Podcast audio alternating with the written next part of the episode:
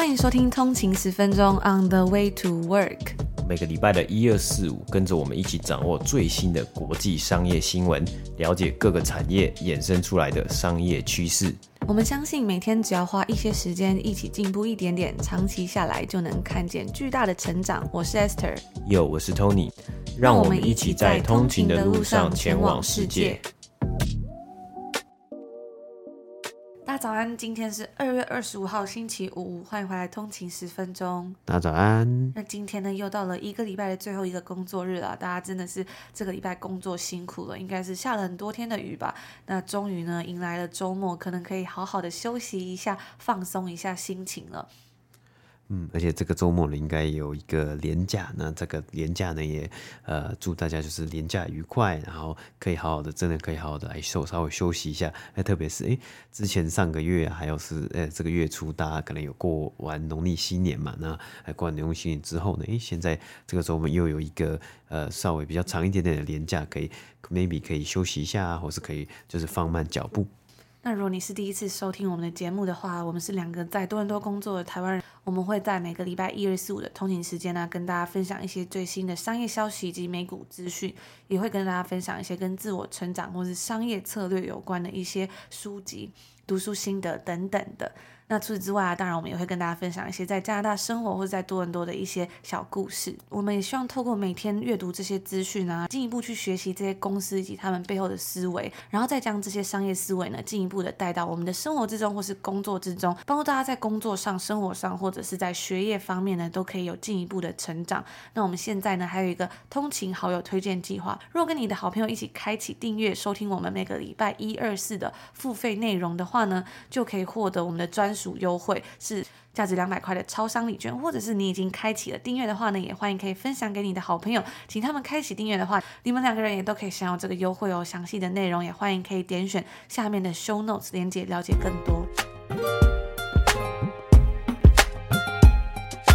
今天是北美时间的二月二十四号星期四，那我们看一下今天的美股三大指数呢。道琼工业指数收盘是上了九十二点，涨幅是零点二八个百分比，来到三万三千两百二十三点。S M P 五百标普五百指数呢是上涨了六十三点，涨幅是一点五个百分比，来到四千两百八十八点。纳斯达克指数呢是上涨了四百三十六点，涨幅是三点三四个百分比，来到一万三千四百七十三点。今天周四的交易日，我们是看到了一个非常非常疯狂的交易日啊，因为今天是北美时间的周四嘛，昨天晚上就是。周三晚上呢，就陆续传出消息，也证实了，呃，俄罗斯就是已经开始在进攻乌克兰了。那这样子的消息呢，让昨天晚上的这个股市的这个开盘前的情绪呢，是一个非常比较相对低迷的一个状况啊。所以整体的这个股市今天早上开盘呢，三大指数都是大跌的一个状况啊，甚至呃，今天我们看到的早上呢。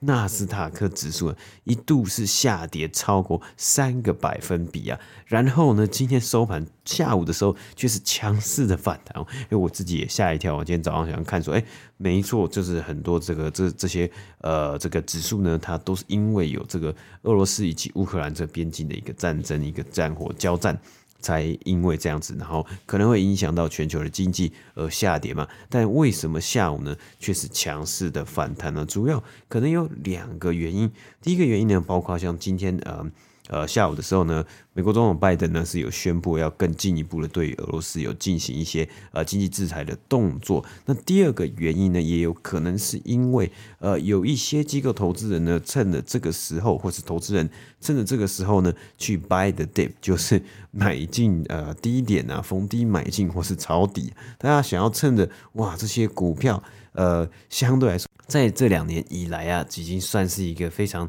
呃，可能是一个打折的一个情况了。大家想要趁着这个呃低点来买进呢，最后竟然在今天收盘呢，将这些指数以及很多科技股票以及各种的各这个各个行业的股票呢，都把它推高了。而今天纳斯达克指数啊，最多有。下跌超过三个百分比嘛，那收盘是上涨超过三个百分比，这样子的状况呢，也是自从二零零八年的十一月以来再度首次的发生这样子的交易日的情况。而除了纳斯达克指数之外呢，标普五百指数 S&P 五百呢，今天也是有下跌，一度下跌超过二点五个百分比，但最后收盘是有上涨的情况呢，也是在这过去十五年以来呢。第十六次而已啊，所以这样子的情况仅发生过去十五年以来只有发生十六次。而个股方面呢，我们刚刚讲到，今天有许多的这个科技股啊，还有成长股，今天收盘都是有上涨，而且涨幅其实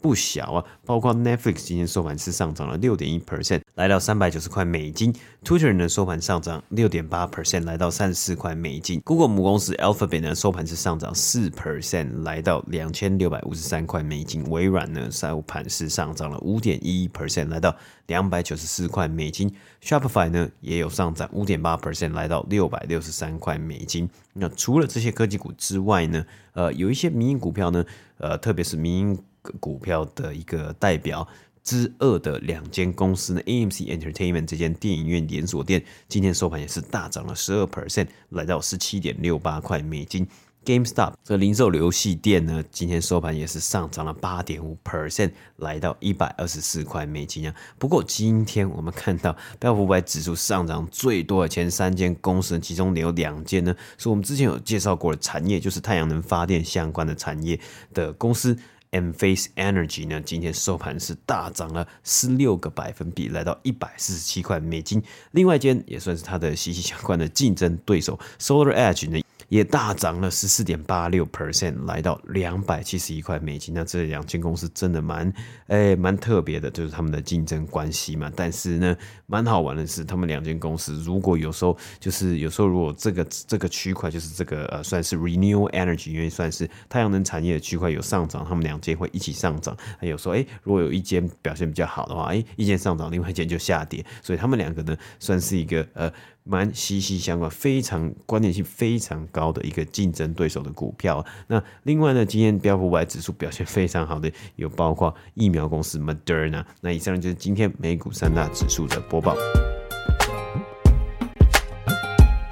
那今天呢，我们当然要来跟大家分享一下跟乌克兰有关的一些经济消息。在俄罗斯总统普丁宣布在乌克兰东部地区展开军事行动之后呢，那些在俄罗斯还有乌克兰有开展业务的西方公司，目前也正准备去应对对欧美国家对于俄罗斯的制裁可能会造成的一些潜在影响。大型石油公司，包括世界六大石油公司之一的英国石油公司 BP，美国总市值最大的公开上市石油公司 ExxonMobil，以及世界第二大的石油公司 Shell、荷兰皇家壳牌等等的公司呢，都在俄罗斯进行了大量的投资。另外啊，还有像是啤酒巨头 Carlsberg 以及法国汽车制造商 Renault 等等的也是。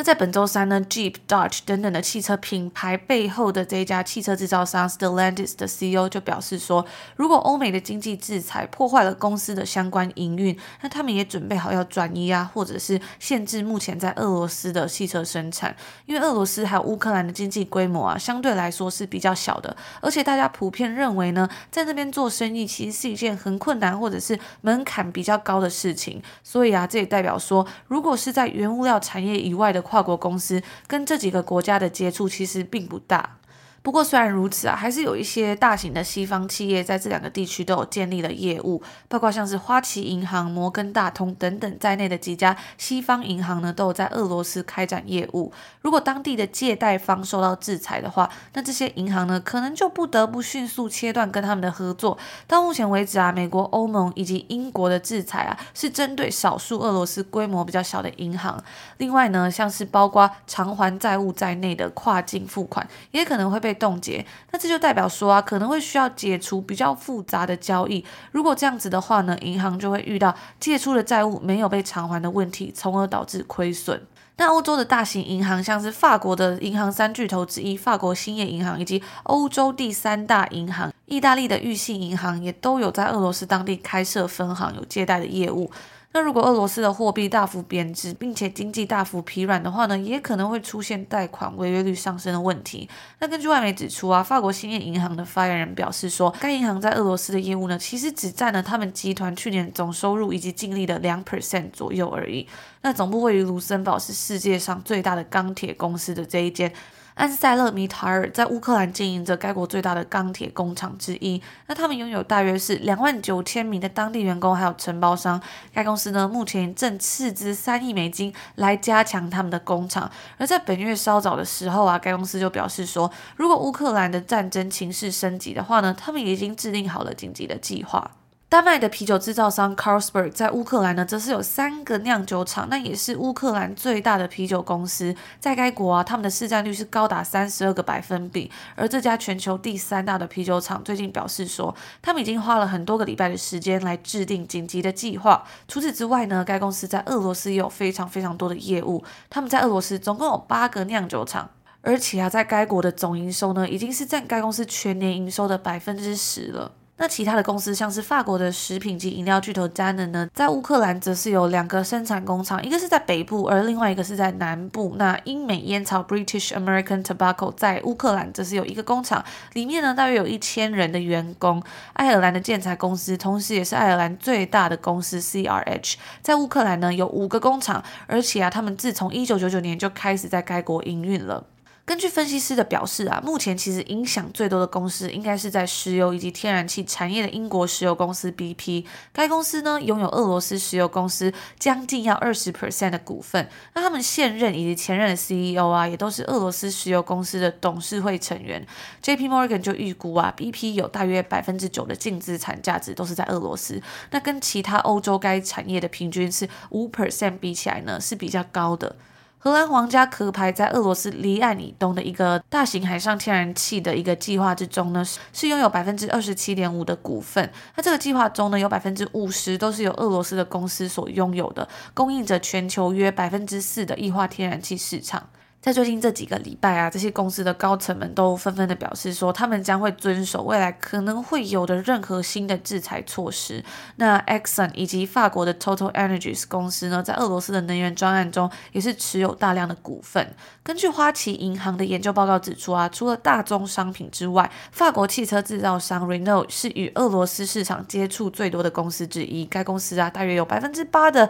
利息税前营业收益呢，是来自俄罗斯。那 Renault 的 CEO 就有向分析师表示说啊，俄罗斯以及乌克兰之间的情势恶化呢，可能也会进一步导致与进口零件有关的供应链危机。该公司在俄罗斯呢是有两间工厂，那他们的高层也表示说啊，在俄罗斯生产的汽车之中，其实有大约百分之九十呢都是供给给当地市场的，而且该公司啊有许多的资金，主要也是来自当地的。那以上呢就是今天稍微跟大家分享一下，在乌克兰以及在俄罗斯目前的一些经济状况，一些跨国企业。在该国可能会有的影响。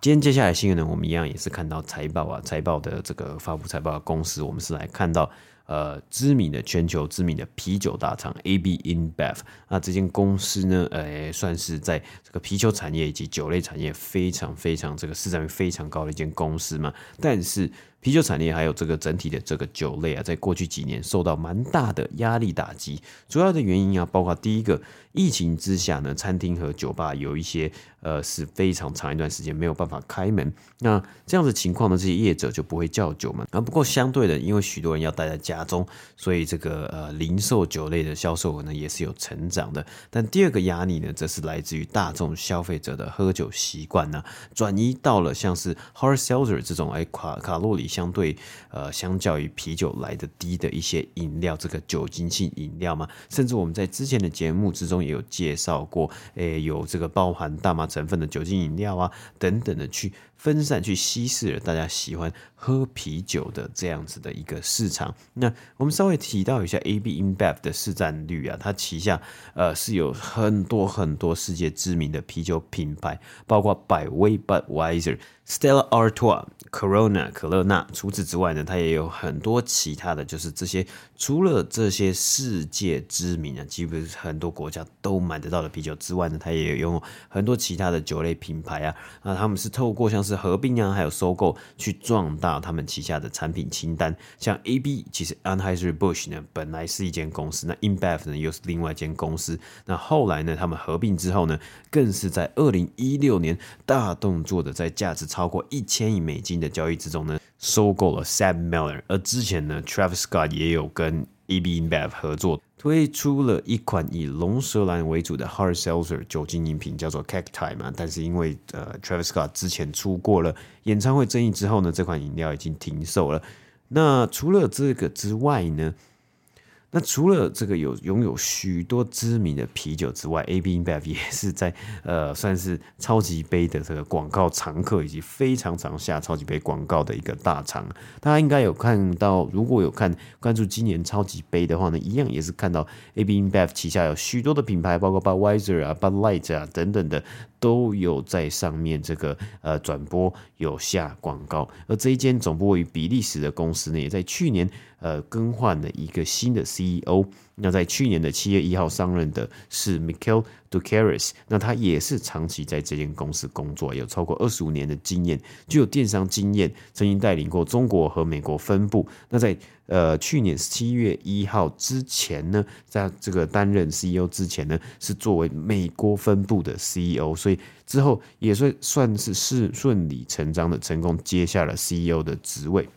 而我们看到啊，这一次二零二一年第四季的财报啊，AB InBev 的营收是缴出了十二点一 percent 的成长，来到一百四十二亿美金呢。去年同期则为一百二十七亿美金。主要他们是有提到啊，消费者现在的购物倾向有偏向诶旗下更高端的一些品牌啊，像是 Michelob 啊、Ultra Pure Gold 等等的。那另外也终于看到消费者是回到了酒吧和餐厅消费酒精饮料，甚至在主力市场之一的美国都看到餐厅和酒吧的销售。呃，这个销销量呢是成长了三十个百分比啊，那甚至在这一季呢，因为有超级杯嘛，他们我们刚刚讲过他，他们也下了很多的广告，那这个销售也是哎突飞猛进。除了在美国市场之外，其实在中国市场啊，因为有呃农历新年的一个关系嘛，所以呃大家也提前为了这样子过这个新年呢，也提前先买好酒呃。囤更多的货，那也有看到 AB InBev 也有看到他们的这个销量有成长的状况啊。那同样的，因为在最近的通货膨胀的压力之下，AB InBev 也面临到了成本的压力。不过根据他们的 CEO 表示啊，因为该公司在很多全球的这个不同的市场都有贩售商品嘛，所以他们可以呃更能够去面对成本上升的问题啊。像是他们在有一些呃开发中的国家呢，因为它的通货膨胀的比例比较高啊，还有这个状况比较。严重一点点，那 AB InBev 呢仍然有办法去处理，或是已经有一些呃先前的呃 opportunity 先前的机会啊，或是先前的经验去处理这些事情呢啊，当然一定最后成本上升呢，它还是要呃就是要要涨价嘛。但是除了这个之外呢，成本增加了，它的呃本季的净利呢也有下降到十九点六亿美金，对比前一年同期啊，则是为。二十二点七亿美金啊！但是前一年同期的呃净利呢，为什么有二十二点七亿呢？其中一个助力是因为有巴西市场的税务优惠。而在财务预测方面呢，AB InBev 是给出了今年的 EBITDA 呢，在二零二二年会持续成长四 percent 到八 percent 的表现，同时营收也会因为销量的呃销售的总量和价格上升而成长。还有他们也提到了，因为上述这个刚刚讲到一千亿的 SABMiller 收。购案呢，而累计的债务更是有减少的状况。那 AB InBev 在今天收盘，纽约证交所上的股价是微幅的下跌零点九七 percent，来到六十二块美金。那以上呢就是今天第二则新闻的播报。以上呢就是我们今天在星期五要来跟大家分享的内容啦。最近真的新闻资讯还蛮多的，相信大家有时候会有一种嗯，好像被轰炸到的感觉，就是好像有层出不穷的资讯吸收了。但是我们在这边呢，还是要分享一下我们的初衷，就是我们希望透过每天一点点的学习啊，不需要让自己很 formal，就是 fear of missing out，觉得自己好像诶哪边可能读的不够啊，或是一不留神可能就会错过什么东西。其实只要每天呢花一定的时间，可能是像是收听通勤十分钟啊，或者是留意一些。你本来有在专注的议题，其实就已经非常足够了。那我最近看到一个还蛮好玩的消息啊，就是前阵子呢有跟大家分享到我很喜欢的呃，算是一个迪士尼的动画片，叫做《Encanto》。最近开始有这个奥斯卡的提名出来了嘛，然后就发现说，哎，它里面的一首歌呢，Dos Oruguitas，它有入围奥斯卡最佳原创电影音乐。那虽然他们去年上映的时候呢，是因为疫情的关系，所以票房不如预期嘛，但之前有跟大家分享到，就是这首歌啊，我自己真的非常的喜欢。我之前去看这部电影的时候，我就非常非常。喜欢这首歌，因为它的整个故事呢，其实算是一个在哥伦比亚山区里面一个家族的故事。那我觉得这几年，其实，在像是迪士尼的电影里面啊，常常都可以看到这样子的故事，就是一个很平凡的人物啊，或者是呃这个主角他可能不是最亮眼或是最厉害的人，但是呢，他在故事中，他在整个呃想要传达的理念中，他都找到了他生命的意义，或者是另外一部迪士尼的这个电影《卢卡》，我觉得也非常的好看。那他也是一个小海怪，然后他也是一直在找寻自己人生的意义啊，或者是说，他很多事情他都会搞砸，然后他也觉得对自己非常的没有信心。但是呢，到最后他会找到他自己的可能比较特别的地方啊，或者是他找到他活在这个世界上的意义。所以我觉得最近几年他们都一直做出了很多这样的电影，然后传达不一样的理念，真的是还蛮感动的吧。像是前一阵子呢，就在 LinkedIn 上面看到有一个，算是有一个人就分享说，他儿子站在电视前面，然后后面的背景就是这个 Encanto 魔法满屋的其中里面的一个角色，一个小男生。然后这个呃这个真人的小男生呢，他好像是一个黑人，然后他头发是卷卷的嘛，所以他就觉得哇，这个电视里面的人长得跟我很像，然后就非常非常的开心。那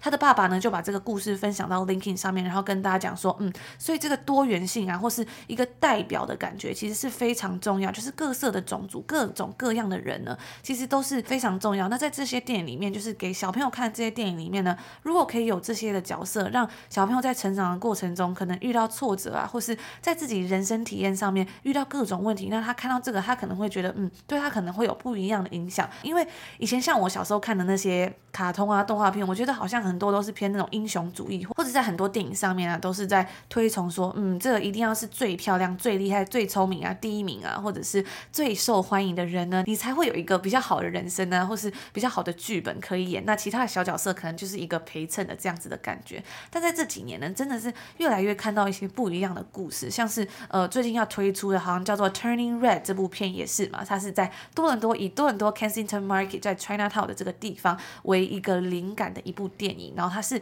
里面的主角是一位亚裔的小女生，那她在她生气的时候，她就会变成一个怪兽这样子的感觉。那她到后来呢，也是一个非常温馨的故事。它虽然还没上映，但我觉得我之后应该会去看。所以我就觉得迪士尼在这个部分呢，真的是还蛮厉害的，然后也蛮温暖的。那为什么会突然说到这个呢？是因为他这次入围这首歌《Dos Oruguitas》，那那首歌里面主要在讲讲的就是两只相爱的毛毛虫啊，然后他们是彼此在陪伴着，但是啊，遇到这个千变万化的世界，不得不在这个世界上漂流，然后就是面对着整个不停改变的环境。虽然彼此是可以互相扶持着，但是也不知道什么时候才可以找到属于一个自己归属的一个地方，一个归属的角落。而后来可能你会发现说，哎，其实人还是要靠自己的力量才可以成长，或是不得不你们两个必须要分开，就像这个电影里面的故事嘛，就是这个奶奶呢，她遇到这个问题，她不得不跟跟他心爱的另一半分开，然后可能要独自靠着自己的力量带领整个家庭前进嘛。那其实整个过程呢，他就让这个奶奶到最后她的个性可能变得比较严肃，或是比较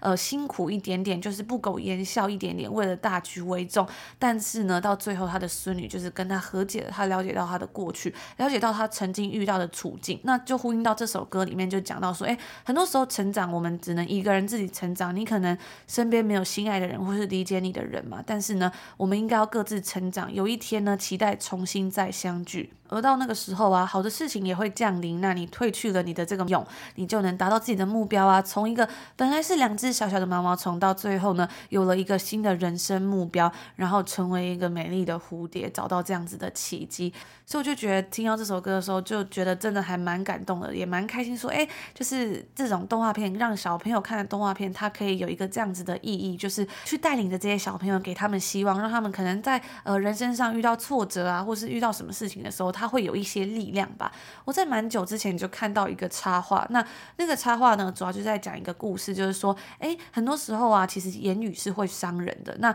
一个言语的伤人，就像一把刀刺在你的背上。但是呢，假设你是在一个呃有依靠或是有温暖的环境下成长的话呢，它就会变成你的保护罩。当你遇到一个会伤害你的话的时候，其实它是无法真正真正的刺到你身上的。但是有些人他成长的过程中，他可能并没有这样子的保护罩，就到最后呢，假设他小时候他有个很棒的梦想，那这个梦想在他成长茁壮之后是可以真的是脚踏实地去实现，但是因为他缺少这个保护罩，所以他就被攻击垮了。那到最后他就没有办法了。但那个插画到最后很温馨的是，诶，他在学校呢遇到了另外一个有保护罩的人，就是他可能是在一个关爱中成长的人，然后他去照顾了这个人，去给他希望，给他鼓励。那这个人呢也就从这个伤害中慢慢好起来。那彼此在未来遇遇到一些辛苦的时候啊，他们就是可以互相扶持。那我看完我就觉得真的还蛮感动。不过我现在已经找不到那个那个插画在哪里，如果我有找到，我再分享给大家。只是我有时候就会觉得说，嗯，有时候真的是看似很像没有力量的言语，像是这个歌词啊，或者是插画里面这些故事，其实都可以带给我们生命中很多不一样的改变。那那如果我们能够多给这个世界一些正面的回应的话，也许一切都会很不一样。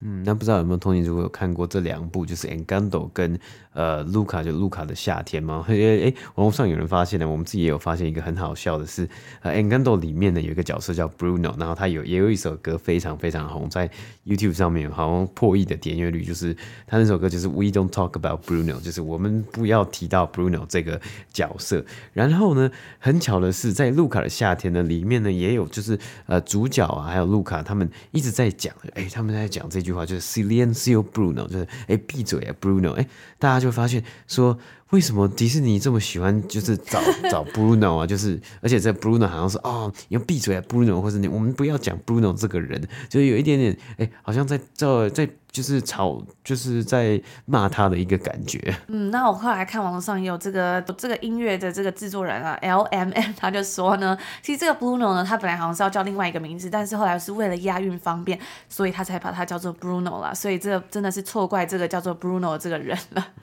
嗯，那因为 L M M 也算是在这个呃，算是音乐剧里面呢，它的。呃，它有很多的很不错的成就嘛。那我也突然想到，因为我们之前有跟大家分享过，呃，很想要去看在多伦多本来呢，呃，去年的就是二零二一年的十二月呢，他有有上了一个音乐剧叫做《Come From Away》。那结果因为多伦多就是一直开，开了又封，封了又开嘛，结果呃那个音乐剧呢就被迫有好像。呃，也才刚开门呢，就是这几个月是完全不能进场，就是观赏，就是这些音乐剧啊，或是戏剧的。那好消息是呢，呃，我最近有看到消息，就是诶，他的这个呃，诶，这些音乐剧、这些音乐场所要重新的开放了，好像。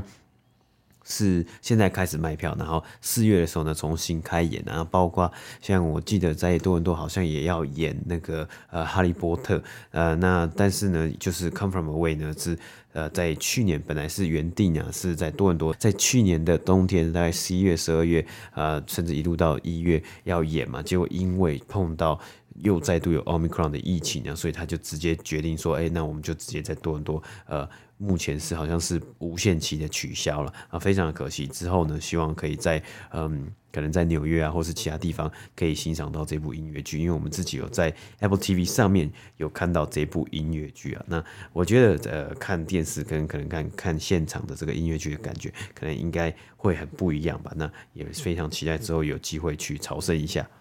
那以上就是今天周五要跟大家分享的内容啦。如果大家想要看到更多的资讯的话呢，也可以开启我们目前 Apple Podcast 有两周的免费试听。那它是在一二四，其实我们也都有更新节目哦。那如果你不是 Apple Podcast 的用户的话呢，或者是你是 Apple 的用户，但是你没有升级到最新的，或者是你不想用 Apple Podcast 收听的话，也可以使用 Patreon 的这个服务，内容是一样的。除此之外，欢迎可以追踪我们的 IG 账号 on 的一个底线 Way to Work，我们会在上面呢每天都会更新一些最新的。资讯啊，新闻以及商业消息，那我们就在这边先祝福大家有一个愉快的周五，还有愉快的周末，我们就下个礼拜见喽，下周见，拜拜。拜拜。